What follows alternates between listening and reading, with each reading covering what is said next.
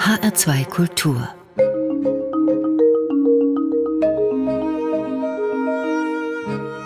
Doppelkopf Mein Name ist Daniela Baumeister. Guten Tag. Wir sprechen über einen der war Schriftsteller, Jurist, Musikkritiker, Karikaturist, Komponist und noch einiges mehr, ein echtes Multitalent.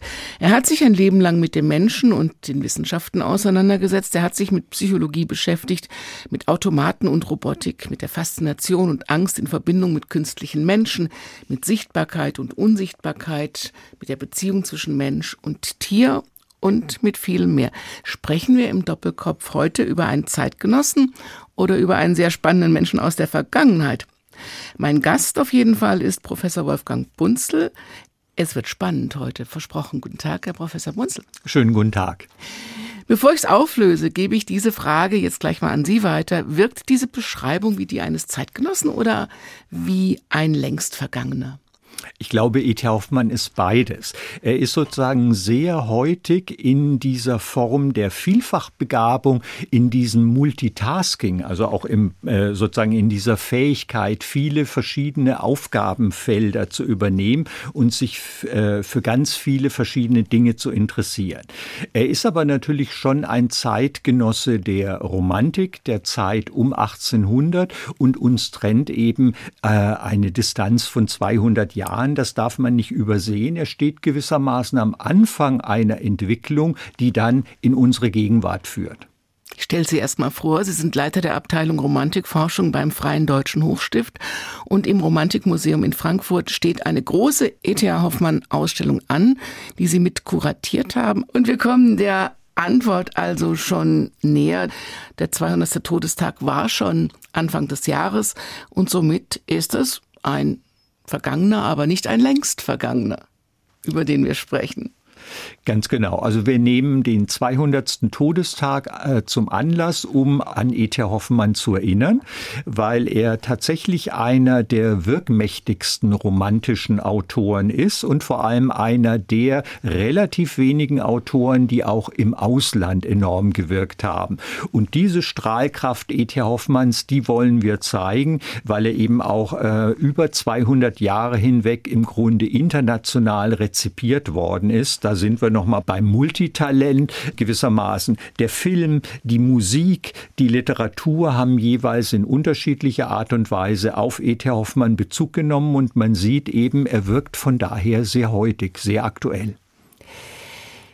Ich zitiere jetzt mal Hoffmann, die Wochentage bin ich Jurist und höchstens etwas Musiker. Sonntags am Tag wird gezeichnet und abends bin ich ein sehr witziger Autor bis spät in die Nacht. Mit diesem Zitat beginnt Ihr Ausstellungskatalog. Der ist spannender als der spannendste Krimi, aber hatte E.T. Hoffmanns Tag 48 Stunden oder mehr? Natürlich nicht.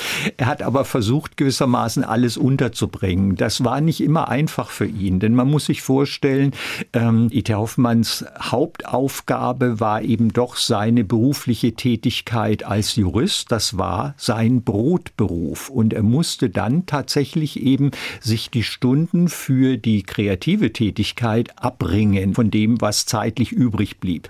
Also E.T. Hoffmann gehört einfach zu den Autoren, die wirklich wirklich mit Humor gearbeitet haben. Humor äh, sowohl in der, sagen wir mal, unterhaltenden Form äh, und in der auch äh, Kindern oder jungen Erwachsenen zugänglichen Form Humor, aber auch in Form beißender Satire.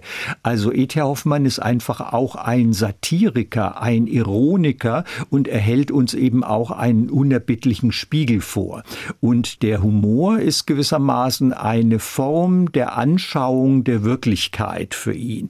Also damit auch ein Versuch, Distanz zu legen zwischen sich und die manchmal sehr äh, als bedrängend oder unangenehm empfundene Realität. Humor schafft auch Abstand, Humor schafft ein Drüberstehen und ermöglicht es einfach damit, mit den Widrigkeiten des Lebens umzugehen auf eine sehr produktive Art und Weise. Über das Leben in der Zeit wollen wir noch sehr viel hören. Er hat den ersten deutschen Krimi geschrieben.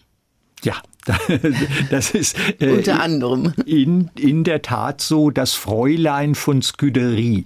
Also im Grunde eine Kriminalgeschichte, die ins 18. Jahrhundert zurückgeht und die einfach über die Art und Weise der Auflösung dieses Falles und damit sozusagen der Schürzung des Problemknotens etwas erschafft, was dann häufig nachgeahmt wurde und tatsächlich eben kriminalistisches Erzählen vorgebildet hat.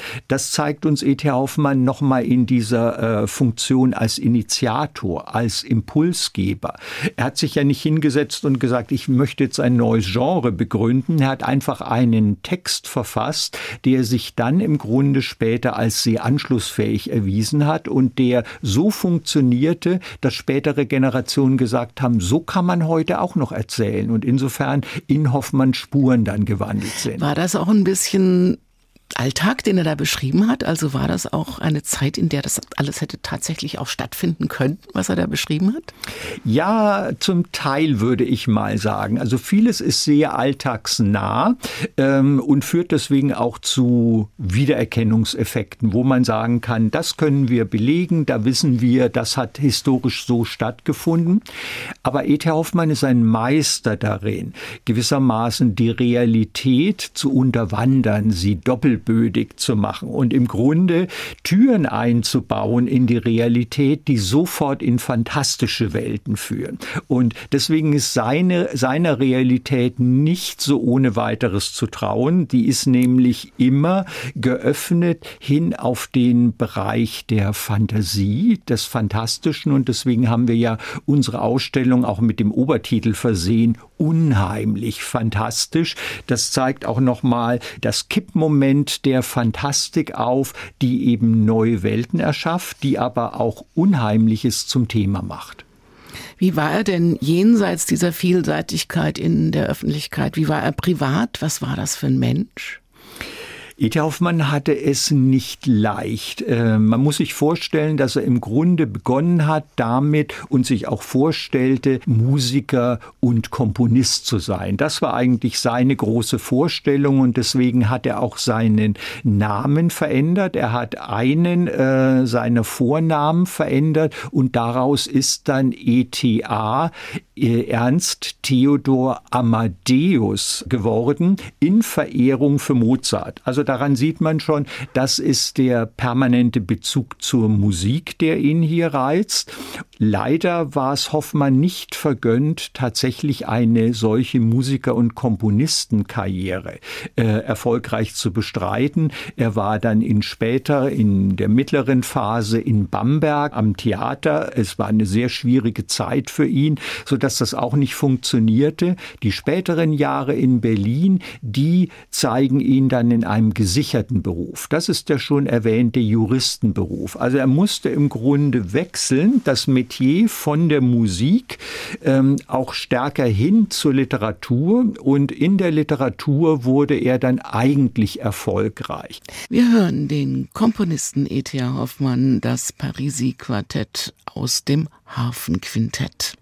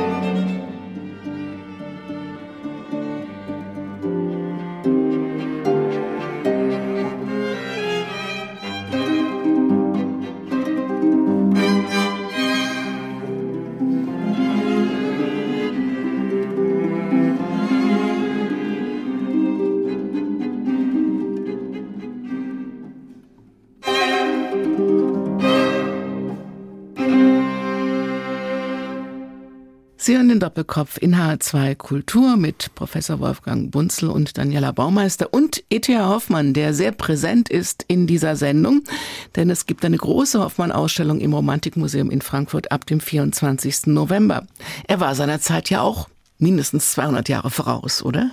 E.T. Hoffmann hat viel vorausgeahnt. Das ist eigentlich das ähm, äh, für uns heute noch Faszinierende. Ähm, er hat sozusagen Entwicklungen der damaligen Wissenschaft aufgenommen und die dann mit den Mitteln der Fantasie, mit den Mitteln der Imagination ausgefaltet. Und so konnte er im Grunde Geschichten schaffen, die enorm gegenwärtig wirken. Da Damals um 1800 sprach man von sogenannten Automaten und Automaten waren eigentlich sowas wie Roboter oder auch künstliche Menschen, künstliche Intelligenzen. Das sind heute Themen, die uns sehr umtreiben, die aber schon für E.T. Hoffmann ein wesentlicher Einhakepunkt für seine fantastischen Erfindungen waren. Und er zeigt uns im Grunde die Faszination, wenn ein Mensch perfekt wie eine Maschine ist und er zeigt zugleich das Ab Abgründige, das dadurch entsteht. Und wir selber sind ja genau in dieser Ambivalenz gefangen. Also uns fasziniert eben auch die Vorstellung, dass der Mensch eigentlich perfektioniert werden könnte, vielleicht sogar technisch aufgerüstet werden könnte. Und zugleich jagt uns das aber auch einen Schauer des Unheimlichen über den Rücken. Und das sind genauso die widersprüchlichen Elemente, die sich schon bei Hoffmann finden. Wie ist er da drauf gekommen? Also wenn wir heute drüber nachdenken, ob ob Autos ohne Fahrer fahren sollten oder ob künstliche Intelligenz Bilder malen kann, die sich für Millionen verkaufen, dann ist das auch schon unheimlich fantastisch, oder? Auf jeden Fall. Und wie kam er darauf, das also für seine Zeit doch weit vorauszudenken? E.T. Hoffmann war ein sehr genauer und wacher Beobachter seiner Zeit.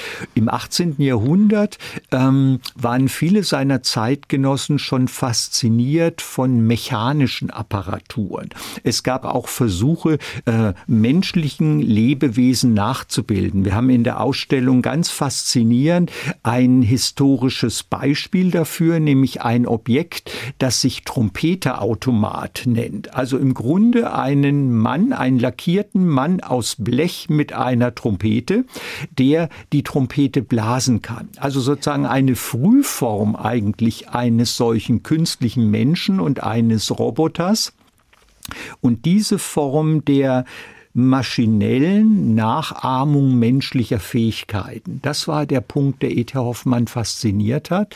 Und dann bedurfte es nur noch sozusagen kleiner Ergänzungen, um daraus Geschichten zu machen, die wahrlich unheimlich sind. Und dann begegnet eben etwa eine wunderschöne Automate, die aussieht wie die allerschönste junge Frau. Die ist ein bisschen sparsam in Gesellschaft mit dem Sprechen, aber verhält sich sozusagen ganz den, den äh, sozialen Normen entsprechend. Und es bedarf lange, bis im Grunde dann das wahrnehmende Ich entdeckt, dass es nicht mit einer Frau und einem Menschen damit, sondern mit einer Maschine zu tun hat. Das Dieses, haben wir im Kino heute. Genau. Die Kinofantasien auch der letzten Jahre haben das nochmal deutlich gemacht, beginnend ja etwa auch bei solchen Dystopien wie Blade Runner, aber eben auch viele andere Darstellungen. Ich bin dein Mensch, ein Film, der vor relativ kurzer Zeit erst gelaufen ist, zeigen uns, welche Problematik, aber auch welche Faszinationskraft dahinter steht und werfen vor allem eine Frage auf. Was unterscheidet uns Menschen denn eigentlich von Maschinen? Was war das für eine Zeit, was war das für ein Umfeld, in dem Hoffmann groß wurde und lebte? Also erst auf dem Land oder in der kleinen Stadt und dann in Berlin? In Berlin ist er dann natürlich in ein intellektuelles Zentrum geraten, wo er mit sehr vielen prominenten Zeitgenossen zusammengetroffen ist und im Grunde ein sehr lebhaftes, anregendes ähm, intellektuelles Leben kennengelernt hat, das ihm natürlich enorm Spaß gemacht hat und das zum ersten Mal dann auch den engen Austausch mit Autoren, aber eben auch Künstlerkollegen ermöglichte. Er war ja Richter. Er war ein preußischer Beamter. Er war 13, als die französische Revolution begann. Das alles muss doch auch Auswirkungen haben auf die Art und Weise, wie jemand lebt und denkt, oder? Auf jeden Fall. Äh, E.T. Hoffmann ähm, ist wie ähm, die meisten seiner Generation natürlich von dieser Revolutionserfahrung mitgeprägt. Geschichte ist veränderbar. Man mhm. muss nicht unbedingt mit den ähm, Entwicklungen der französischen Revolution übereinstimmen, aber zu sehen, es gibt andere soziale Vergesellschaftungsformen, die im Grunde es möglich machen, sich auch einzusetzen für gesellschaftliche Reformen. Das ist, glaube ich, ein ganz wichtiger Punkt. Geprägt wurde E.T. Hoffmann aber natürlich auch von der Romantik als Bewegung. Und E.T. Hoffmann ist da eigentlich ein bisschen ein Nachzügler. Da ist die ganze Frühromantik und sozusagen die programmatische Phase der Romantik schon vorbei. Ein bisschen auch die großen Utopien existieren nicht mehr. Wir haben zu tun vor allem mit den Jahren der napoleonischen Besatzung, also der sogenannten Fremdherrschaft. Und diese Jahre des Umbruchs prägen E.T. Hoffmann gleichermaßen. Also es ist eine Phase, die dann umkippt in die Phase der Restauration, also auch der, des politischen Rückbaus der ehemaligen Reformen. Und E.T. Hoffmann ähm, wehrt sich so gut es geht gegen diesen Rückbau. Also ist insofern tatsächlich auch im Rahmen seiner Möglichkeiten politisch aktiv. Vor allem aber kann er das Prinzip der Romantik, nämlich die Freisetzung der Fantasie, Fantasie um 1800 nannte man noch mit dem Wort Einbildungskraft. Im Grunde ein sehr schöner Begriff, der noch plastischer ist als eigentlich Fantasie, weil er das Vermögen sprachlich wiedergibt, dass wir uns Dinge einbilden können. Einbilden, ich kann mir alles Mögliche vorstellen und damit mir produktiv Möglichkeitsräume, aber auch alternative Welten schaffen. Das tut E.T. Hoffmann im Bereich der Literatur und aber Einbildung eben auch, dass es bloß eingebildet ist und die bloße Einbildung kann dann eben auch in den Wahn oder den Irrsinn abkippen. Gleichfalls ein großes Thema für E.T. Hoffmann. Wenn er jetzt als Richter tätig war, dann ist ja Fantasie und Einbildungsmöglichkeiten relativ beschränkt. Was hat er gerichtet oder über wen hat er gerichtet? Mit welchen Fällen wurde er konfrontiert? Wie hat er sich verhalten?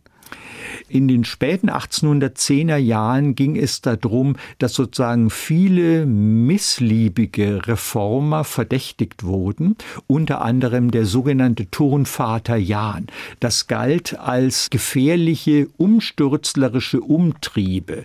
Und mit solchen Aufgaben war E.T. Hoffmann äh, befasst und er wurde sogar am Ende seines Lebens auch selber unter Anklage gestellt sodass er selbst im Grunde diesen Umtrieben Vorschub geleistet hätte. Er reagiert aber darauf auch literarisch und das ist das Interessante. In seinem fantasievollen Roman Kater Murr etwa werden solche burschenschaftlichen Umtriebe geschildert und zugleich aber eben auch lächerlich gemacht. Da sind wir wieder beim Thema Humor, also dieses Abstand schaffen. Wie hat er bei Turnvater Jan geurteilt? Sehr liberal. Und das war wohl E.T. Hoffmanns generelle Einstellung. Das heißt, ähm, er hat sich dafür ausgesprochen, dass diese Verdächtigung äh, im Grunde aufhören müssen, beziehungsweise die auch gar keine reale Grundlage haben. Und dass man trennen muss zwischen äh, konkret belegbaren Delikten und bloßen Absichten. Also dass man bloß wegen einer Einstellung eine Person verfolgt, Erfolg. Das war ihm natürlich suspekt und dagegen hat er auch argumentiert. Wir kennen das aus jüngerer Zeit mit dem sogenannten radikalen Erlass aus den 70er Jahren. Das ist sehr ähnlich. Das kann man sich so vorstellen, wie E.T. Hoffmann das erlebt hat und dass er da ein klarer Gegner dagegen war. Musik spielen wir jetzt vom Meister selbst, von E.T. Hoffmann? Wahrscheinlich am bekanntesten geworden ist er durch eine Opernkomposition. Sein Kollege Fouquet hat die mit der Undine einen der bekanntesten Texte der Zeit geschrieben und E.T. Hoffmann hat diesen Stoff dann äh, vertont und daraus eine romantische Oper gemacht. Es war die erste romantische Oper. Ja. Auch da war er wieder ganz vorne. Ja, ganz genau. Das Radiosinfonieorchester Berlin spielt aus der Ouvertüre zu Undine.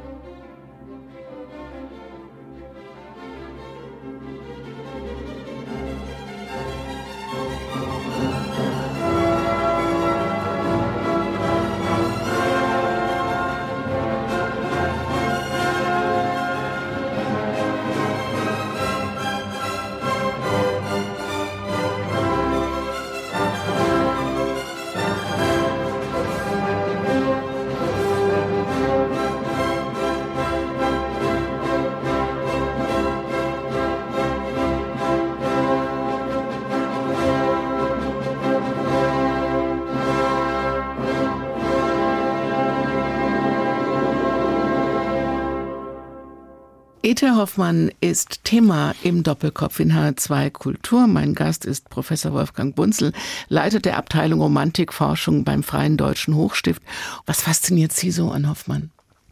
Also ich glaube, ist es äh, tatsächlich seine überbordende Vorstellungskraft, die Fähigkeit, Texte zu ersinnen, ähm, die sehr vielfältig, sehr doppelbödig sind und zugleich die einerseits Kinder ansprechen, auf der anderen Seite aber so komplex sind, dass sie wie für ja fortgeschrittene erwachsene Leser auch gelten. Das finde ich ungeheuer spannend und eben zugleich ein äh, Autor, der seine Geschichten immer gewürzt hat mit der nötigen Prise Komik, Humor, Satire. Was ich auch spannend finde, wenn man sich anfängt, mit Hoffmann zu beschäftigen, dann tun sich dauernd neue Welten auf, mit denen man gar nicht gerechnet hat. Sie haben eben gesagt, die erste romantische Oper Undine.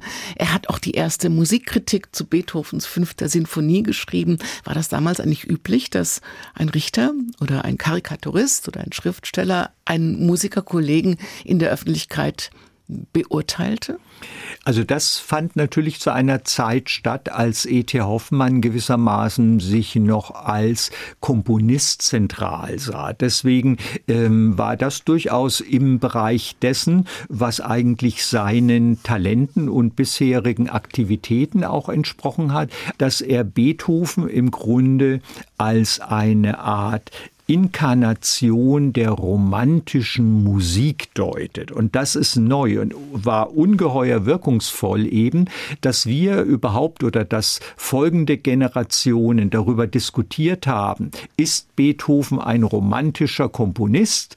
Das verdanken wir unter anderem E.T. Hoffmann.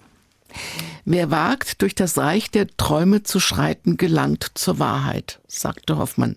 Welche Wahrheit gilt denn eigentlich? Also ich habe so das Gefühl, man stößt bei ihm immer wieder auf neue Wahrheiten, die es vorher noch nicht gegeben hat. Auf jeden Fall. Also die Wahrheit, die man gewissermaßen dingfest machen könnte, die man einsacken könnte, die man ein für alle Mal hat, diese Wahrheit gibt's auch für E.T. Hoffmann nicht.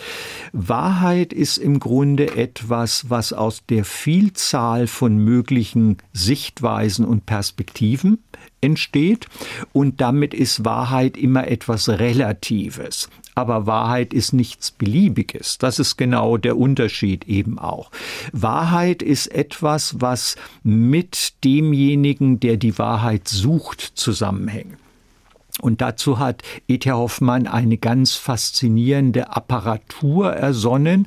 In seinem späten Märchenroman Meister Floh gibt es nämlich eine besondere Linse, ein Vergrößerungsglas. Wenn man das ins Auge setzt, dann kann man gewissermaßen die Wirklichkeit in veränderter Form sehen. Es ist nämlich ein Vergrößerungsglas, das die Gedanken des Gegenübers erkennbar werden lässt. Dort gibt es eine Sonderlingsfigur mit einem komplizierten Namen, aber auch einem reizvollen Namen, Peregrinus Thys. Wer so heißt, kann eigentlich nur eine Sonderlingsfigur sein.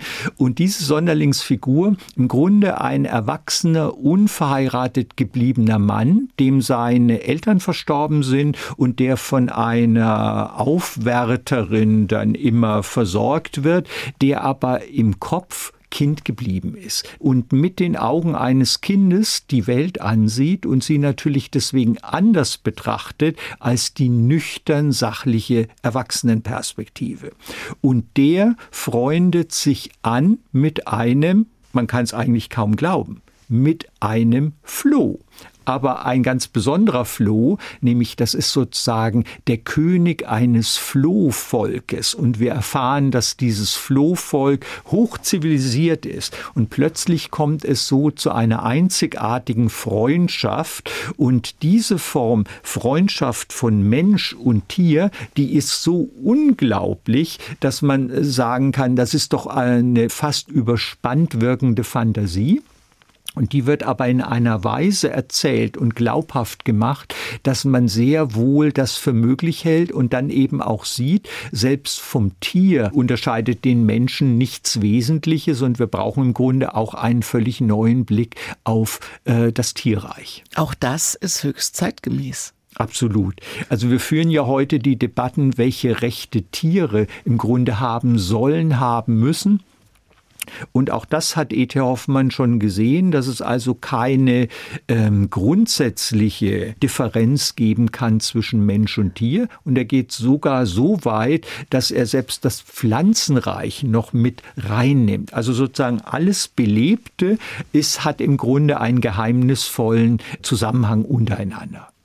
Also auch eine Art Psychologie, die es auch noch nicht gab zu der Zeit? Ja, auf jeden Fall. Die Psychologie oder die Vorform werden ja auch um 1800 von der Romantik entdeckt, weil das große Losungswort der Romantik ja lautet, nach innen geht der geheimnisvolle Weg. Ein Zitat von Novalis. Das bedeutet ja eben, dass in unserem Inneren, in der Psyche Geheimnisse stecken, die wir überhaupt erst ergründen müssen.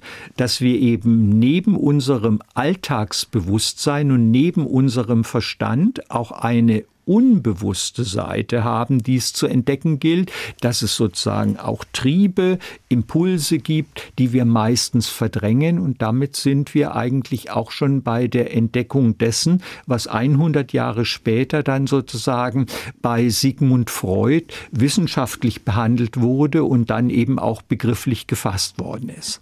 Erklären Sie uns doch bitte gerade noch mal, weil wir Meister Flo gerade erwähnt haben, den Bezug zu Frankfurt. Ein zur damaligen Zeit in Berlin lebender Autor, ersinnt eine Geschichte mit genauen Ortsangaben. Das heißt, wir erfahren bestimmte Straßennamen, die Karlbecher Gasse. Wir erfahren von bestimmten Plätzen, etwa dem Rossmarkt. Wir erfahren von Stadtvierteln, Sachsenhausen. Wir erfahren sogar die Namen von einzelnen Weinhäusern, die es damals in Frankfurt gab, sodass man sich nur wundern kann, wie konnte E.T. Hoffmann Kenntnis davon haben. Er ist natürlich ein kluger Autor und hat entsprechend recherchiert. Es gab damals natürlich schon Stadtbeschreibungen, es gab Karten und er hatte sozusagen ähm, auch Gewährsleute, die ihm Einzelheiten sozusagen aus Frankfurt mitteilen konnten und er war ein Goethe-Leser. Denn Goethe ist ja nun als berühmtester Sohn der Stadt auch derjenige, der viel berichtet hat, wie er in Frankfurt aufgewachsen ist. Und so hatte E.T. Hoffmann im Grunde literarische Quellen, aber auch äh, belegbare Quellen wie eben Stadtbeschreibungen und äh, entsprechende Stadtpläne, die ihm ermöglicht haben, ein Setting zu entwerfen, das vollkommen glaubhaft ist und dem man heute noch folgen kann. Was sich heute noch so anhört wie damals, vermutlich, ist Musik von Beethoven, die auch viel mit Hoffmann zu tun hat, wie wir am Anfang dieser Runde gehört haben, eben wieder wegen dieser, dieser Rezension der fünften Sinfonie. Was können wir denn von Beethoven spielen? Wir können zum Beispiel die Mondscheinsonate spielen und hören und damit den romantisch gedeuteten Beethoven äh, kennenlernen, der uns ja mit dieser Sonate auch als Inbegriff der musikalischen Romantik gilt. Allerdings diese Zuschreibung ist eben eine, die E.T. Hoffmann mit begründet hat die Pianistin Maria Joao Pires aus Beethovens Mondscheinsonate.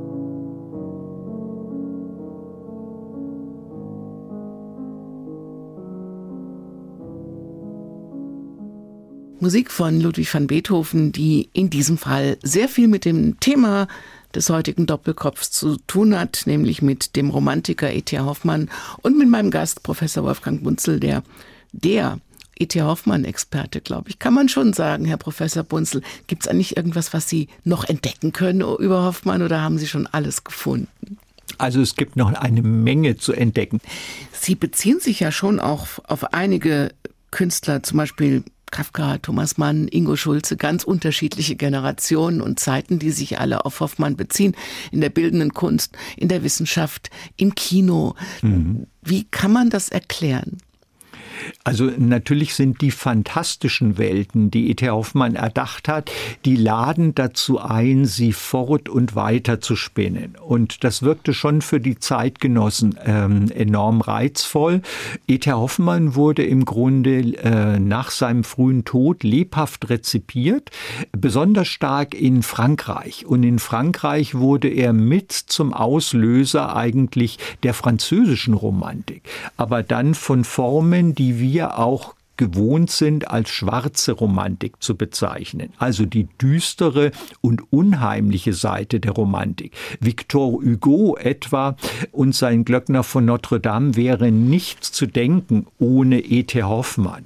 Also auch solche Figuren wie einen buckligen Glöckner, der aber niemals lächerlich gemacht wird, sondern dessen Situation auch in aller Tragik dargestellt wird, ähm, dass sowas möglich wird, ist nur äh, denkbar, weil E.T. Hoffmann im Grunde das vorgespurt hat und das haben natürlich ganz viele Zeitgenossen wahrgenommen wie auch spätere Generationen. Dazu gehören dann die vielen Vertonungen, dazu gehören die vielen Verfilmungen im 20. Jahrhundert, aber eben auch literarische Anknüpfungspunkte. Wie ist das mit Themen, mit denen wir uns heute beschäftigen? Also um 1800 wurde die Elektrizität erfunden. Heute sprechen wir von einer Klima oder von einer Energiekrise. Kann man da auch Verbindungen herstellen? Hat Hoffmann sich auch damit beschäftigt? Also die Wissenschaften haben ja damals schon Tore in neue Welten aufgestoßen. Deswegen sind sie für E.T. Hoffmann so interessant. Die Wissenschaften öffnen also auch neue Imaginations- und Vorstellungsräume, äh, so dass wir uns vorstellen können, etwa äh, Implantate zu tragen und eben dann Fähigkeiten zu entwickeln, die wir so als mit unserer menschlich-organischen Ausstattung nicht haben. Und auch sowas führen wir fort Stichwort. Es gibt äh, in der Gegenwart etwa einen Künstler, der sich tatsächlich ein solches Implantat hat einsetzen lassen und damit nun selber äh, zusätzliche Sehimpulse verarbeitet im Gehirn. Das, es sieht aus wie ein menschliches Tentakelwesen, sehr unheimlich eben auch. Das ist aber schon die Realität. Auch wenn das im Bereich jetzt der bildenden Kunst ist und sicher sozusagen ein Versuch Versuch, der nicht ohne weiteres nachgeahmt wird, sehen wir, wie offen hier die äh, Entwicklung eigentlich ist für hm, Erscheinungsweisen, die wir noch vor kurzem für ganz unmöglich gehalten hätten. Unmöglich haben wir auch gehalten. Ein Krieg mitten in Europa. Hat er auch über solche Sachen geschrieben? E.T. Hoffmann hat sozusagen ähm, vor allem sich mit Napoleon auseinandergesetzt.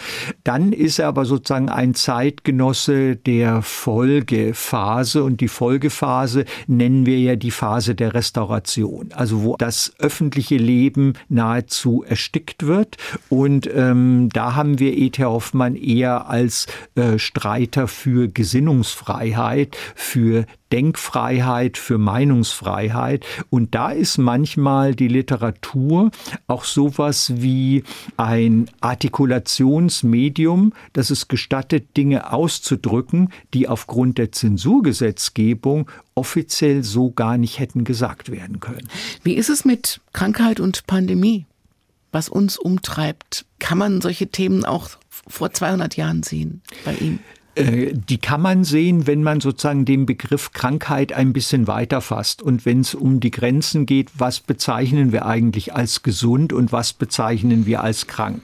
Da sind wir nämlich noch mal beim Thema Wahnsinn. Also wie hängen etwa Kreativität auf der einen Seite und Wahnsinn auf der anderen Seite zusammen? Offenbar gibt es da keine ähm, klare Grenze. Und E.T. Hoffmann erfindet eine faszinierende Figur, nämlich den Kapell Kapellmeister Kreisler, der beständig eigentlich äh, auf der Schwelle zwischen Genie und Wahnsinn steht, der auf der einen Seite ungeheuer produktiv ist, aber dann auch immer in Gefahr steht, unsozial zu werden, sich in sich zu verkapseln. Im Grunde auch eine sehr ambivalente Figur, aber natürlich eine Figur mit Faszinationskraft. Ist diese Verbindung zwischen Wahn und Wirklichkeit oder zwischen dem Realen und dem Fantastischen auch nur möglich, weil er eben in so vielen verschiedenen Genres tätig war? Ja, E.T. Hoffmann konnte sozusagen äh, ständig switchen. Und das ist, glaube ich, ganz entscheidend. Wir leben in einer Zeit, die geprägt ist von der Durchdringung und Vermischung der Künste und der Medien. Und E.T. Hoffmann ist sozusagen ein ganz frühes Beispiel für diese Intermedialität, also für das Durchdringen der einzelnen Ausdrucksfelder, so dass im Grunde sowohl Literatur und bildende Kunst bildende Kunst ähm, und Musik. Musik und äh, Ausdrucksformen wie der Tanz etwa unmittelbar ineinander gegenübergehen und bei der Gelegenheit Transformation erfahren. Also es passiert etwas Neues. Es ist ein Ausbrechen aus den angestammten Ausdrucksformen und es entsteht ein Mehr, weil natürlich das Zusammenwirken der Künste Phänomene schafft, die es vorher nicht gegeben hat. Und das haben wir heute sozusagen in ganz breiter Form und wir können, indem wir auf E.T. Hoffmann zurückblicken, auf einen Ahnherrn dieser Entwicklung zurückschauen. Würde Hoffmann heute einen Algorithmus bemühen, um eine Geschichte erzählen zu lassen? Offen gestanden ich glaube nicht, weil der Algorithmus, der kann zwar viel und der kann sozusagen auch unvorhergesehene Dinge hervorrufen, aber die, ich sag mal, Kreativität und Unvorhersagbarkeit ähm, äh, durch den Menschen geschaffener Verbindungen, auch assoziativer Verbindungen, die kann der Algorithmus eigentlich nur nachahmen, aber nicht wirklich herstellen.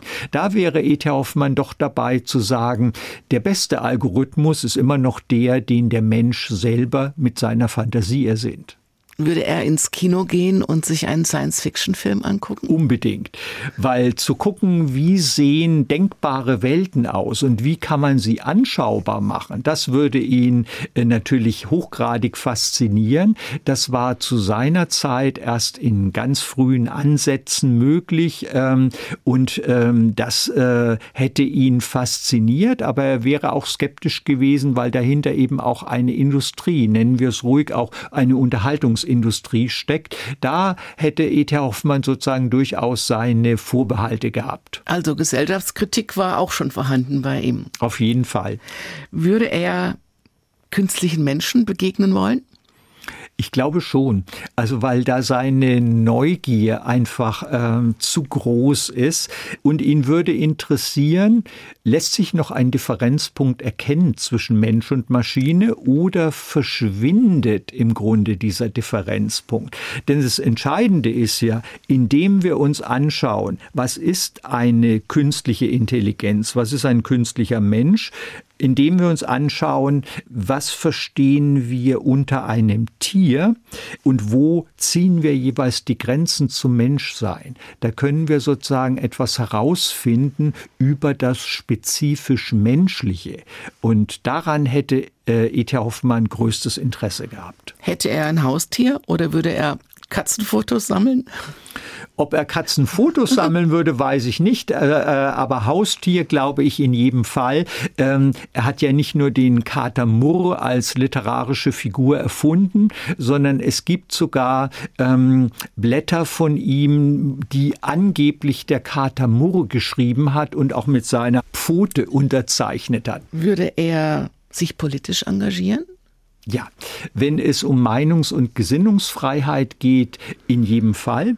Also wahrscheinlich wäre sehr, sehr spannend zu sehen, wie wäre ähm, E.T. Hoffmann mit dem Phänomen der Fake News äh, umgegangen, weil ähm, da wird sozusagen die, der produktive Umgang mit dem nur Vorstellbaren in einer perfiden Art und Weise auch verbogen, sodass im Grunde die Wahrheit dann nicht mehr erkennbar ist. Würde er sich an einer wie auch immer gearteten Diskussion wie zum Beispiel um die Dokumenta beteiligen? Vielleicht. Ähm, die, zu, zumindest das, was Kunst kann und das, was Kunst soll, das hätte ihn in jedem Fall interessiert.